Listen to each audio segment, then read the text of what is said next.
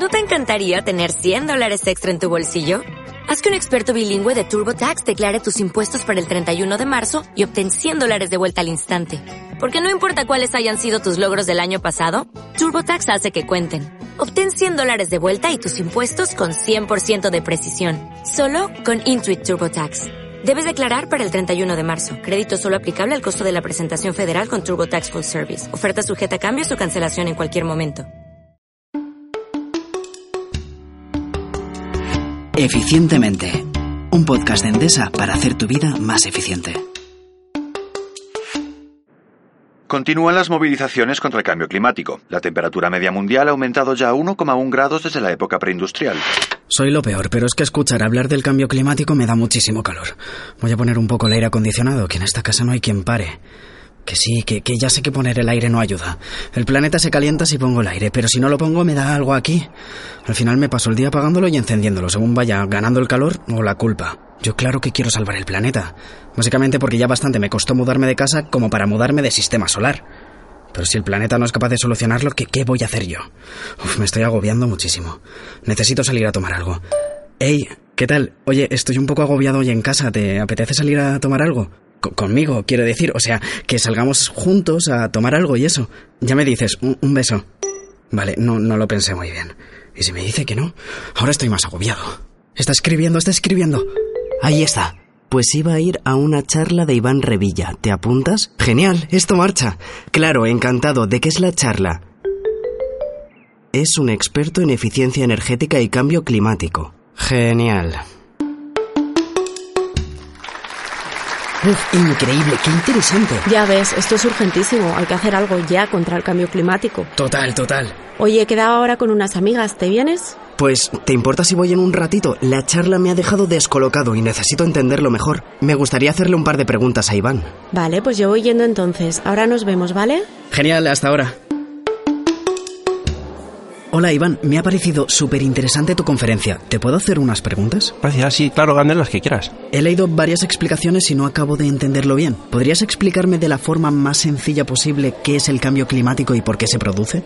Mira, pues es que hace 200 años empezamos a utilizar los combustibles fósiles, Sí. el carbón, el petróleo y el gas natural, Ajá. y esos combustibles tienen unos residuos entre los que destacamos los gases de efecto invernadero Sí. que han cambiado la composición atmosférica y nos han hecho que ahora vivamos en unos climas que van a cambiar de forma muy brusca y son los Ah. climas en los, a los que estábamos adaptados. ¿Cuál es la relación entre eficiencia energética y cambio climático?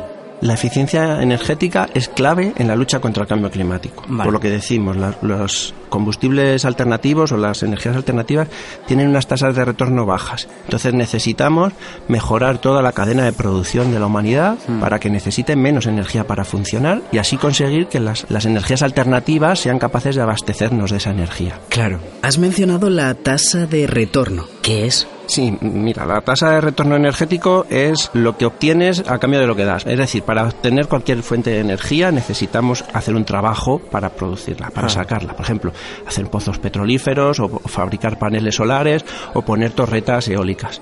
Todo conlleva una energía. Sí. Entonces, la tasa de retorno energético es la energía que vas a obtener de esas instalaciones que estás haciendo Vale. menos la que tú has invertido en hacerlas. ¿Energía renovable equivale a energía eficiente? No, para nada, para nada. Las energías renovables son aquellas que proceden de fuentes renovables o ilimitadas, ¿no? Por ejemplo, el sol y el viento, que sabes que siempre van a estar ahí y las puedes Claro, utilizar sí, sí. a lo largo de muchos años. La eficiencia hace referencia a usar esa energía de forma óptima, es decir, utilizar la Ah, menos energía vale, vale. posible para vivir. Entonces, aunque a mi casa llega energía de una fuente renovable, tengo que moderar mi consumo para ser eficiente, ¿no? Hay que entender que todos los procesos de producir, extraer, transportar, almacenar o suministrar energía conllevan cierto deterioro ambiental Sí. y por tanto la eficiencia te va a decir que utilices la menos cantidad de energía posible. Claro. ¿Y qué podemos hacer las personas de a pie, que no somos políticos influyentes o científicos? La más importante yo creo que es pensar en que la energía más limpia es la que no se consume. Y en base a eso, marcar tu vida. Por ejemplo, vas a comprar algo, pues plantearte si eso que vas a comprar lo necesitas. Si solo pudieras darme un consejo sobre eficiencia energética, ¿cuál sería? Eh, si vas a ir a trabajar, pues piensa si es necesario que lleves el coche o si puedes caminar o ir en bici. Buah, pues me das mucho en qué pensar. Bueno, no te molesta más, gracias. Bueno, bueno, bueno. Vale, está clarísimo que los usuarios podemos hacer mucho por mejorar nuestra eficiencia energética e intentar paliar el cambio climático. Yo el primero, vamos, el primero y el segundo. Lo primero que tendría que hacer es saber de verdad cuánto consumo y en qué lo consumo. A ver qué hay en Internet sobre esto. Este artículo tiene buena pinta. ¿Cuánto cuesta abrir el frigorífico? Eso es justo lo que quiero saber yo. Se lo hemos oído decir mucho a nuestras madres. No abras y cierres la nevera cada dos por tres que gasta más. Lo cual tiene lógica porque se escapa el frío. Pero como somos gente de ciencia, hemos querido comprobar exactamente cuánto cuesta abrir el frigorífico y cuánto podemos ahorrar si andamos con cuidado de abrirlo lo menos posible. Le voy a mandar un mail a este chico. Miquel Corbí, de Chataca. A ver si me ayudas, que tengo el consumo más absurdo de España. Oye, Miquel, en tu artículo sobre el consumo de las neveras hablas sobre cuánto nos cuesta el gesto de abrir y cerrar la nevera. Muchas veces solo para ver lo que hay y ya está. ¿Cómo afectan los hábitos al consumo? Bueno, la verdad es que en el caso de la nevera afecta bastante. Si te ¿Sí? pasas abriendo la nevera, puedes superar un 20% más de electricidad. Ostras. Al año son 12 euros. Lo que pasa es que no es lo único que afecta. Si tienes una nevera antigua, también afecta. O si la tienes al lado de la ventana y le está dando el sol todo el día, también afecta. Mm. Vaya. Esto es algo que se traslada también a otros hábitos de consumo. Los hábitos de consumo influyen, pero la eficiencia energética del hogar también. A mí me pasa eso mucho con la temperatura de la casa. Que tengo calor, apago la calefacción. Que tengo frío, la vuelvo a encender. Y lo mismo con el aire acondicionado. ¿Qué sería lo eficiente en este sentido? Bueno, aquí andar encendiendo y apagándolo no es lo mejor. Lo que más influye es la temperatura a la que pones el termostato. Un grado arriba o abajo es hasta un 8% más de energía que consumes. Vale. Si consigues bajar eso un 1 grado, te ahorras hasta 100 euros al año. Ostras. Tienes que tener en cuenta que la climatización supone casi la mitad de lo que consumes de energía, Ajá. o sea que influye mucho. He oído hablar del consumo fantasma. ¿Puedes explicarme qué es eso? Bueno, el consumo fantasma es lo que gastan los electrodomésticos cuando no los estás utilizando. También se llama stand-by. Puede parecer poca cosa, pero tenemos tantos electrodomésticos en casa que están siempre enchufados que es hasta 50 euros al año. ¿Qué hábitos deberíamos cambiar para optimizar nuestro consumo? Bueno, para, para reducir el consumo fantasma, andar con recletas o con enchufes inteligentes que puedas apagar con el móvil, eso Sí. ayuda mucho con el consumo fantasma. Vale. Y lo otro, la climatización. Ya hemos Ah. dicho, puede suponer hasta 100 euros al año. Oye, y para elegir la tarifa de mi compañía energética, ¿en qué me tengo que fijar? Bueno, aquí yo siempre digo que hay que mirar los números, pero no solo la electricidad y el precio de la electricidad, sino también el precio de la potencia contratada o si tiene un seguro que es obligatorio o un mantenimiento o el, con- o el contador que te estén cobrando el alquiler. ¿Cómo influye la casa en la que vivimos en la energía que consumimos? Muchísimo. Bueno, mucho más de todo lo que hemos hablado hasta ahora. Sí. La eficiencia energética del hogar es lo más importante. La orientación, el aislamiento, la ventilación, la protección solar, todo eso influye muchísimo tanto en la iluminación como en la climatización, Ah. que como hemos dicho es de lo que más influye en, el- en la factura energética. Vale, ¿y puedes decirme algo muy efectivo y fácil que pueda hacer para mejorar la eficiencia de mi casa?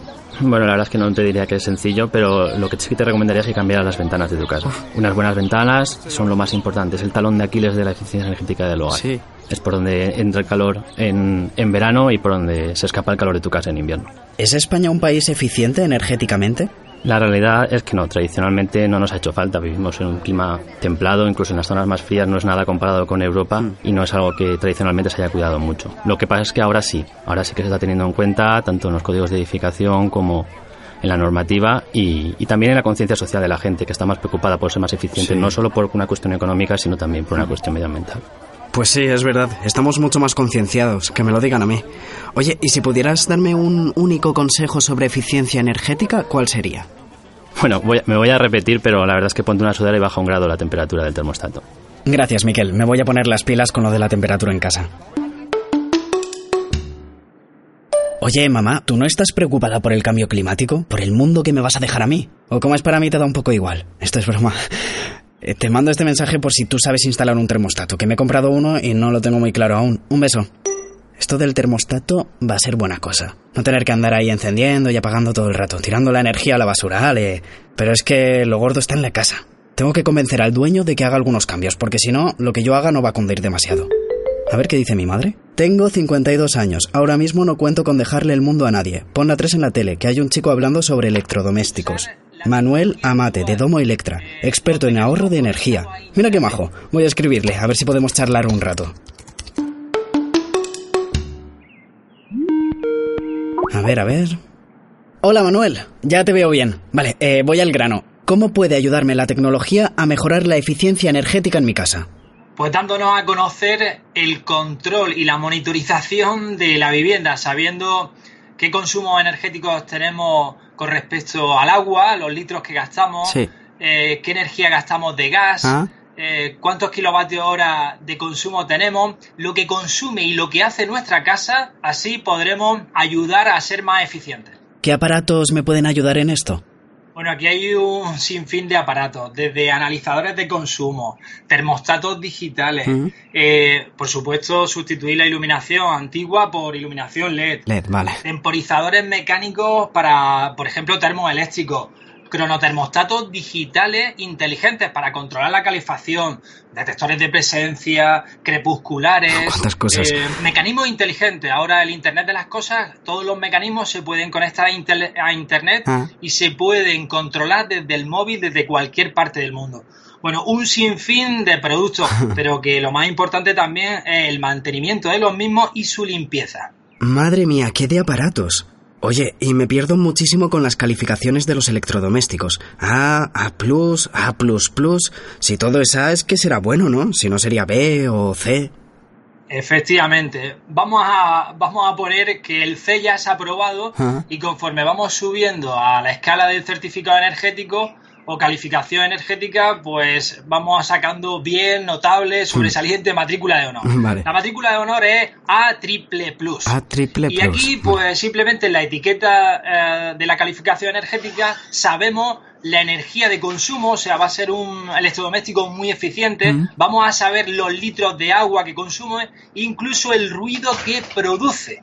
¿Consume más un electrodoméstico viejo que uno nuevo? Evidentemente ahora, con las normas que nos imponen la Comunidad Europea, todos los electrodomésticos nuevos van a consumir menos que los antiguos. Eso Sí. es indudable. Pero ojo, si tenemos un antiguo vamos a cuidarlo, vamos a mantenerlo, Mm. vamos a explotar su rendimiento al máximo. Vale. Y así también seremos un poco eficientes. Claro. No tenemos que dar el paso a comprar uno nuevo mientras que el antiguo no funcione. ¿Cuál es la temperatura buena dentro de una casa? ¿Y cómo puedo mantenerla todo el año sin arruinarme? Bueno, la franja óptima para estar dentro de una vivienda, por ejemplo, en invierno ¿Mm? estamos dentro de 19 a 21 grados. Vale. Y en verano de 25 a 27. Pero lo más importante es controlar la humedad de la estancia. Por supuesto, para no arruinarnos, no tenemos que dejar la climatización encendida en los periodos que no estamos. Vale. Y por supuesto tampoco cuando nos vamos a la cama. Ah, Cuando nos vamos a la cama, desconectamos la calefacción o el aire acondicionado Vale, vale, vale. y nos abrigamos mejor. Oye, ¿y qué cambios se pueden hacer fácilmente y sin gastar mucho dinero para mejorar la eficiencia energética de una casa? Gracias a los sistemas actuales podemos empezar a hacer inteligente una vivienda cambiando simplemente un interruptor. Se conecta a Internet y a través de una app podemos controlar la luz y regularla, incluso encenderla y apagarla desde cualquier parte del mundo. Hmm. Estos sistemas ya son escalables. Empezamos con un interruptor, eh, seguimos con un enchufe controlando su carga, Hmm. eh, seguimos con un pulsador de persiana, así hasta poder terminar incluso controlando nuestros toldos de la vivienda. Vale. Ese sería un paso, usar la tecnología actual, los mecanismos conectados a Internet. Pero bueno, si queremos gastarnos muy poco, Sí. podríamos empezar a sustituir simplemente la iluminación LED. Vale. Eso sería un gran paso, vamos a ahorrar más del 90%. Ah. Y con respecto al aislamiento, pues bueno, podríamos poner toldos, podríamos poner burletes en las puertas para que no haya un intercambio de temperatura desde el exterior al interior, Mm. etcétera, etcétera. Muchas gracias, Manuel. Voy a hablar con mi casero a ver si podemos hacer mi casa un poco más eficiente. Bueno, bueno, esto de la eficiencia energética es todo un mundo. Voy a apuntar todo esto antes de que se me olvide. Energía renovable y energía eficiente no son lo mismo. La energía más eficiente es la que no consumes. Cambiar las ventanas y mejorar el aislamiento es fundamental para ahorrar energía. Medir la energía que consumes y controlar tu casa a distancia hará tu consumo mucho más eficiente. Por la noche y cuando no estés en casa, olvídate de encender la climatización. Intenta mantener una temperatura más o menos constante en casa, entre 19 y 21 grados en invierno y 25 a 27 en verano. Un grado abajo o arriba marca mucho la diferencia. Pequeños gestos como cambiar tus bombillas por otras LED o abrir menos la nevera pueden marcar la diferencia en tu factura. Si compras un electrodoméstico nuevo, ahorrarás energía, pero recuerda que lo más eficiente es darle el mayor uso posible a los que ya tienes. El termostato bien fijo en la pared, un interruptor nuevo y listo. Uso transporte público, reciclo y ahora esto. Acabaré contigo yo solo cambio climático. Bueno, y ahora a relajarme un poquito sentado en el sillón. ¿Y ahora qué? Anda, mi casero. Muchas gracias por todas las mejoras que estás haciendo en la casa. La verdad es que me has convencido del todo.